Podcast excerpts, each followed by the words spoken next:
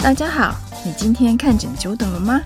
你一定很好奇，诊间里正在上演的是哪一出喜怒哀乐？等一下换到自己的时候，又会是怎样的呢？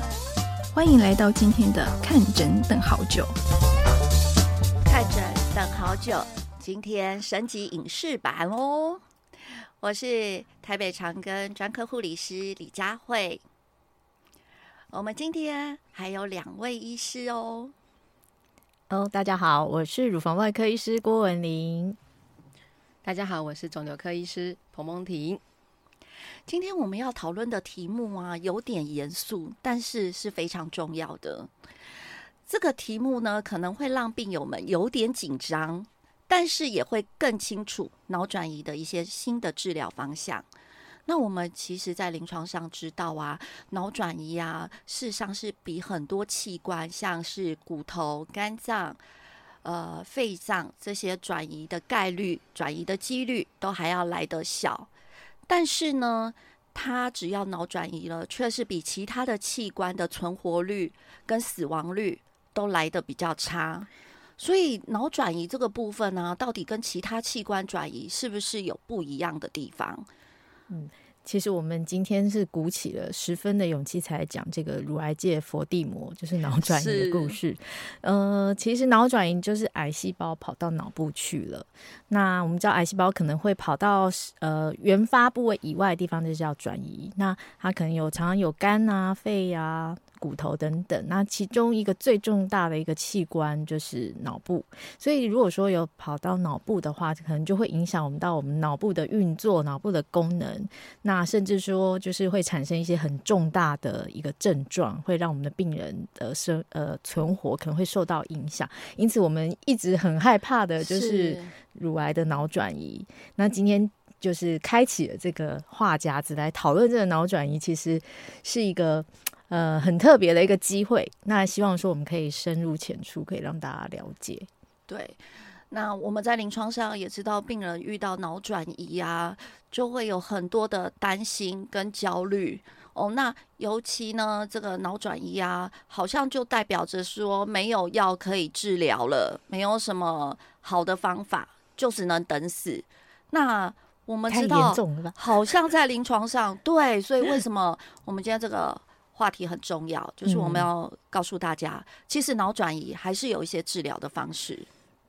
对，彭医师，脑转移是真的只能等死吗？你不觉得我刚刚就很想要打对 话吗？我刚刚就、呃、不是哦。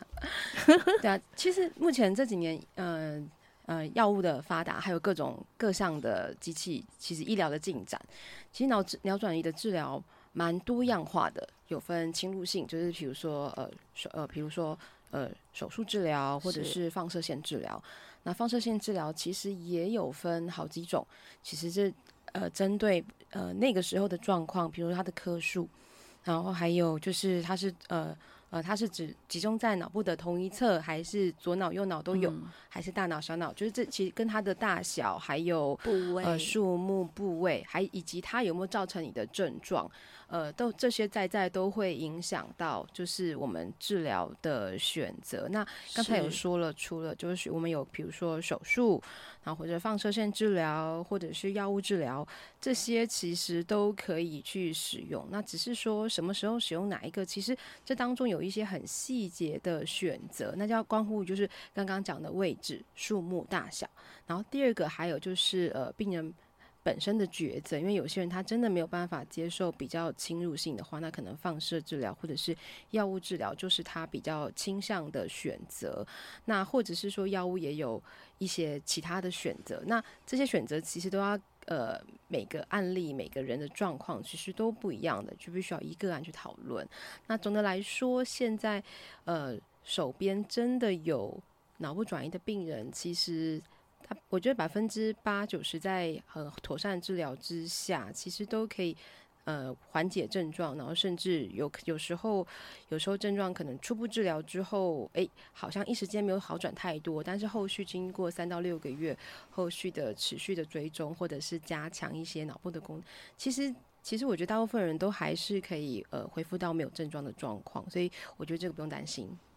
对，所以在治疗的部分呢、啊，其实就像彭医师刚刚讲的，有手术的治疗，可能还有放射线的治疗，没错，还有化学治疗，甚至还有标靶的治疗。哦，那嗯，一般来讲的话，嗯、化学治疗它本身不太会穿过我们的哦。一般来讲，药物要穿过脑部，因为脑部它是呃，它是非常重要的神经组织，所以它基本上呃有一个叫做血脑屏障，就它保护我们的神经非常重要，不要被一些外来的。毒素啊，或者物质给侵扰，所以一般其实化疗药物它要进去穿过这个血脑屏障到达脑部的几率是比较小一些些的。所以这药物的本身，呃呃，如果真的是化疗的话，要搭配一些标靶药物，或者是有一些呃呃单株抗体，或者是一些小分子的标靶药物，嗯、这些去搭配，就是比较能够对药物脑部有比较好的效果。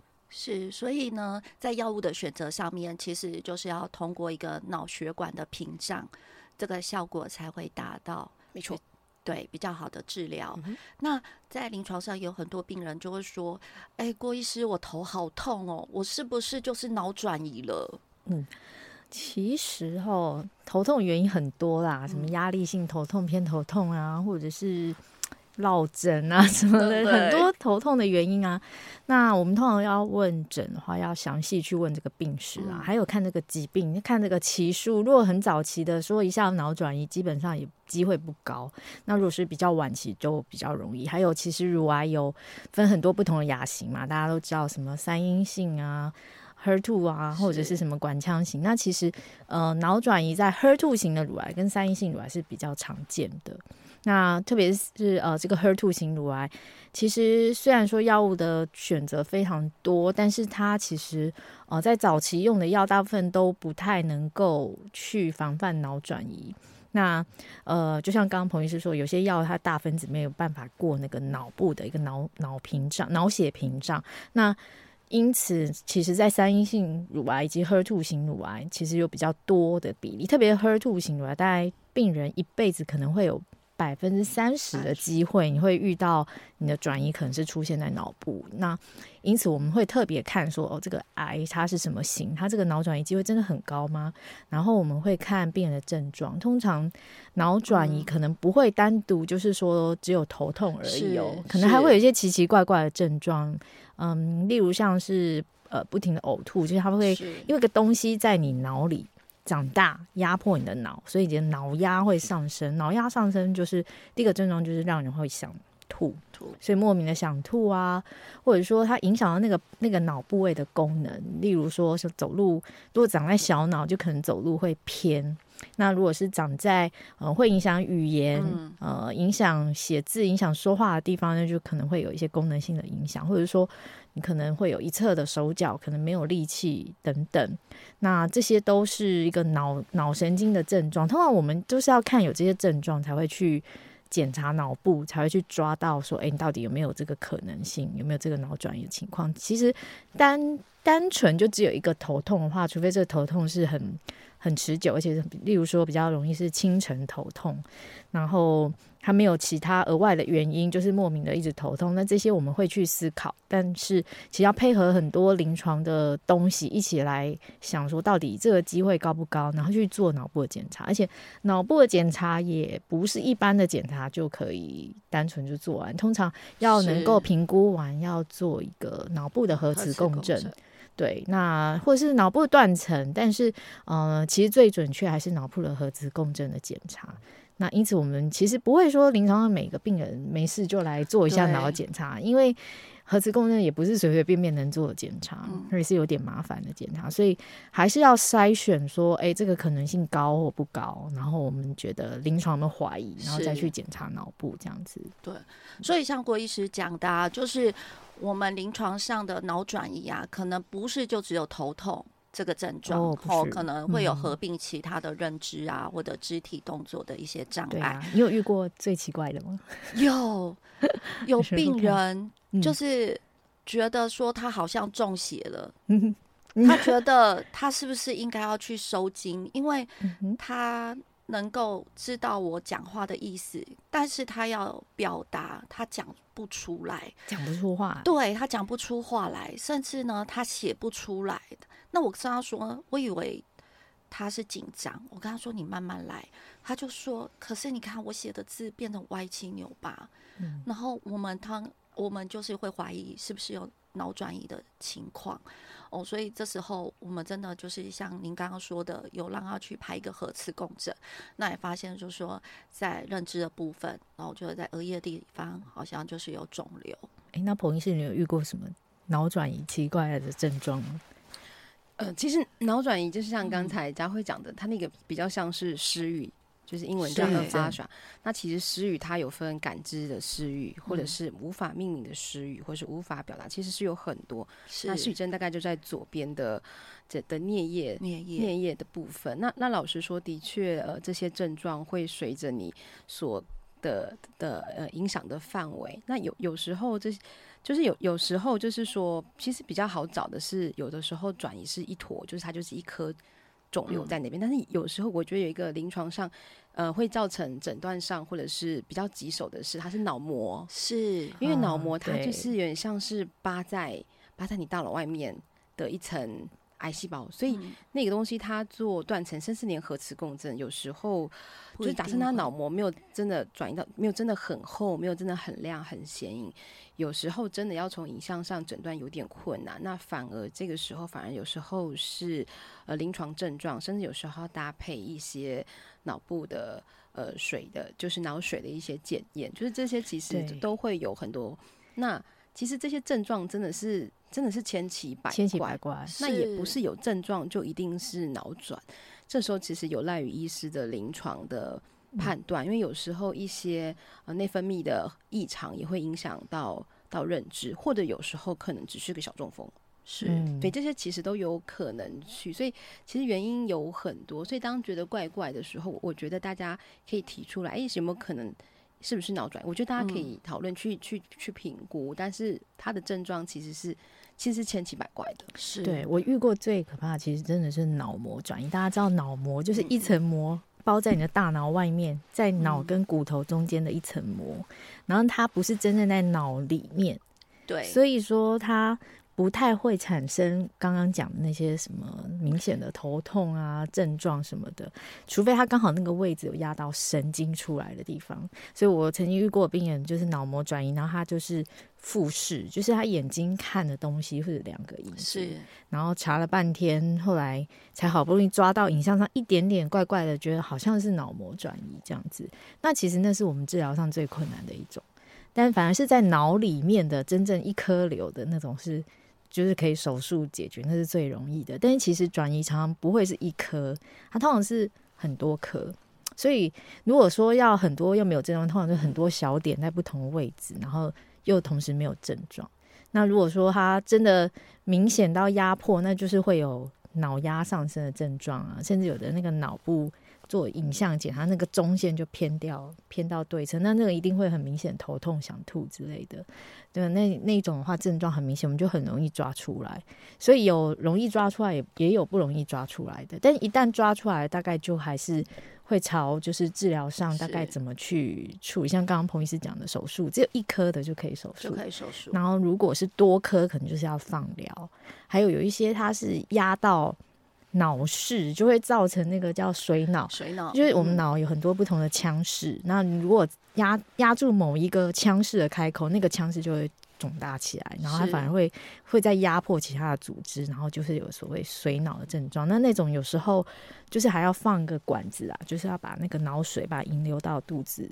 哦，那反正就是大家一一定很难想象，那但是就是很多很多方法可以去治疗。治疗或者是缓解这个症状，然后在脑部的构造是特别的，跟其他器官不同，因此它的考量点呢，跟其他器官其实就是蛮不一样的。是、嗯、对，我觉得我这个可以补充一点，就是说，呃，刚刚刚提到手术，就是除了一颗可能可以考虑之外，其实多颗的时候，什么时候我们会考虑手术？就多颗，但是可能症状可能多颗，假设不止一颗，但是有可能一个特别大或特别肿，是它造成症状。那那老实说，手术是物理性的把它拿掉，拿掉，物理性的缓解，它是百分之百一定是可以。就物理性的拿掉。但是老实说，放射线治疗或者是药物治疗，它的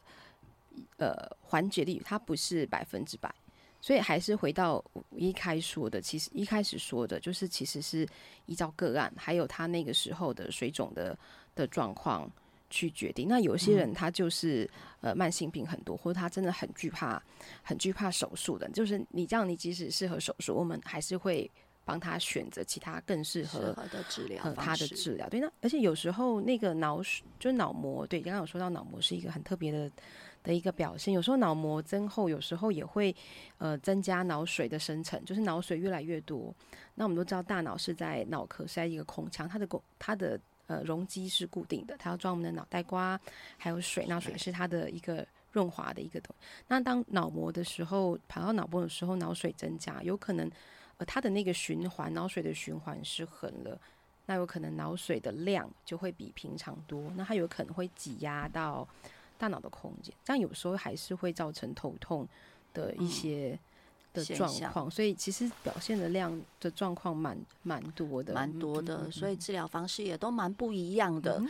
那我们就是知道了这么多治疗方式，那有没有什么形态或什么危险性比较高的？我们在一开始就可以先预防脑转移。如果说在我们还没有发生的时候。我们可以说，哎，在初期的治疗得到乳癌这个部分，后续有没有什么治疗可以去预防这个部分，或有什么肿瘤的特性是我们比较需要注意脑转移这个部分？这个我可以抢答。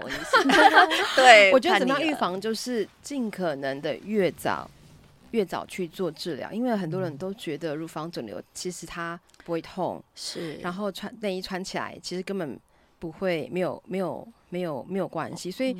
我我觉得临床上看到比较多有脑转的，很多都是一开始他可能放的比较久，久比较大，可能第三期。是。那医生好不容易用药把那个肿瘤呃乳房肿弄小，然后开下来之后，然后一几年之后就说脑袋瓜，哦、我觉得搞不好有没有可能是一开始，开始对对对，所以我觉得要预防脑肿瘤早期治疗，对，就是尽可能的早期发现，嗯、早期治疗。那那当然。有些癌细胞它就是很过分，它就是它就是比较容易侵犯脑部。对对对，但是我们没有办法去改变它。我觉得我们可以改变自己的，就是真的就是早期发现、早期治疗，嗯、不要觉得就是说啊，我今年这个案子很忙，我要把这个专案结束之后再去做，哦、或者是说我要等到小小孩子放暑假再去做，或者是我要等他什么考试联考考完。理由很多。我觉得，所以其实身体还是要摆在第一位。对，因为你要。对，就是因为有时候有些事情，有些结果不是你一开始有想到，但是你呃，就是错过了，错过之后之后那个机会了，你是没有办法，它一旦产生一个种子跑到你的脑的时候，那就已经很难拔回来。但是还没到那时候，我们还有机会。对对。是，对，所以在前面的这些治疗啊，我们可能就可以跟医师讨论。嗯哦，因为、嗯，但是啊，其实说真的，脑转移一直是我们的痛，嗯、就是没有真正有什么治疗说哦，你可以及早去治去诶预防脑转移，或者说是及早侦测脑转移。其实脑转移其实，在诊断上也都是要靠症状，也没有什么诶抽个血或什么就可以看出来，目前都没有。那治疗上要说哦，有什么可以预防不要发生这件事？除了说哦早期诊断以外，其实药物上。大概只有一个例子有啦，那其他的个案，其他的例子可能就不太有。那这个唯一一个例子，其实目前我们也做的蛮多的，就是像 HER2 型的这种乳癌。那它的用药其实大家知道很多元，它有什么标靶药啊，呃抗抗 HER2 标靶药啊，然后还有一些口服的标靶药啊等等。那呃，我们有一些早期的病人，就是可能要做很多。抗 HER2 标靶，什么双标靶的治疗等等，手术前要做，手术后也要做。然后手术后，其实我们还会针对这种病人他的特别的风险值，就是他会脑转移机会偏高的族群，我们可能可以再额外再加延长一个吃标靶药物的一个时间。这大概只是一个唯一一个。呃，乳癌界脑转移，是你吃这个药，然后可以看到数据呈现说脑转移在将来追踪几年之后可以明显下降的一个例子啦。那但是在嗯、呃，许多其他型的乳癌其实并没有这么幸运，说有这样的例子。对，那所以我们如果说我们发现个案是这种例子的话，我们通常都会赶快揪出来，然后建议他你要不要要不要先吃这个药，然后去减少将来脑转移。可是呢，通常那时候病人都还没有发生，嗯、所以你跟他讲脑转移，你说你在吓我的、喔，对，你是你跟我讲这些都还没有这些医生，你不要吓我，然后要我自费要花钱买药，然后要吃这么久治疗都已经这么久了，然后要再再吃，就是。对病人来说，他会觉得是一个压力，是一个当时都会觉得是一个压力。可是其实以我们看过这么多病人，然后你知道说，哎、嗯，你只是现在时间还没到，等到到时候出现脑转移的时候，说真的能够用的治疗就是那些。然后即便给了治疗，他的反应也不像其他器官的这么好。那到时候就真的是会陷入一个很困难的一个困境，然后治疗效果也不好，然后最后就是我们不想看到的事情就会发生。那因此，如果说可以及早预见这样的可能性，然后我们及早去做防范这件事情，如果医生跟你提，你真的一定要认真的去思考这件事，因为一旦产生脑转移，治疗就是没有那么的简单。那胜算没有那么高，所以能够预防的这种很珍贵的机会，真的一定要好好把握。嗯，对，所以这也是我们今天为什么要讨论这个佛地魔的话题。对，乳癌界佛地魔。对，因为这个话题呢，很多人都会觉得说，如果是发生在我身上，对啊，就是一个非常严重的问题。但是他没有想到，其实在前面是有一些。药物啊，也许是可以做治疗的，甚至如果有医师建议你，你可以就是仔细去思考这个部分。对，其实我仔细想想，我过去这几年治疗乳癌的病人，后来就是真的不幸有，嗯，因为疾病恶化过世的人，其实里头应该是有一半都是有脑转移的病人。那至于其他器官，其实不太容易那么快就遇到这些事情。所以真的仔细想想看，还真的 脑转移死亡率还是真的要很注意。对对，那我们今天看诊等好久，就是针对这个话题。如果你在诊间哦，那甚至你有呃这样子的，我们刚刚讲到的这些症状啊，哦，那你都可以就是询问我们医师哦，那甚至呢可以提早呢去做一些治疗，这些预防。那我们今天看诊等好久，对，就在这边告诉大家，如果你遇到真的不幸遇到脑转移上的问题，不要怕，一定 对，不要担心，对，对，我们好好不是世界来评估一下，对，有什么治疗，然后现在治疗的用药啊方案也特别多，是，而且还真的。好像每每每年都会有新药可以是，就像彭医师说的，都是很多的。对啊，医生也要努力跟上。对，那个治疗反应率好像从可以呃有效的比例从二十几趴到提升到六十几趴的反应率的药都有哦。所以啊，脑转移的部分其实存活率也从以前的几个月已经提升到几年以上。对对，但要警觉注意，然后。不要慌张，然后呃理性的来讨论这个问题，然后也注意说自身有什么症状，然后我们一起来把它评估完。那在早期的人呢，就是早期诊断、早期治疗，不要拖延。那一旦有机会可以让你预防，你就千万要把握这个机会。是的，嗯，没 错。好，好，那我们今天看诊等好久，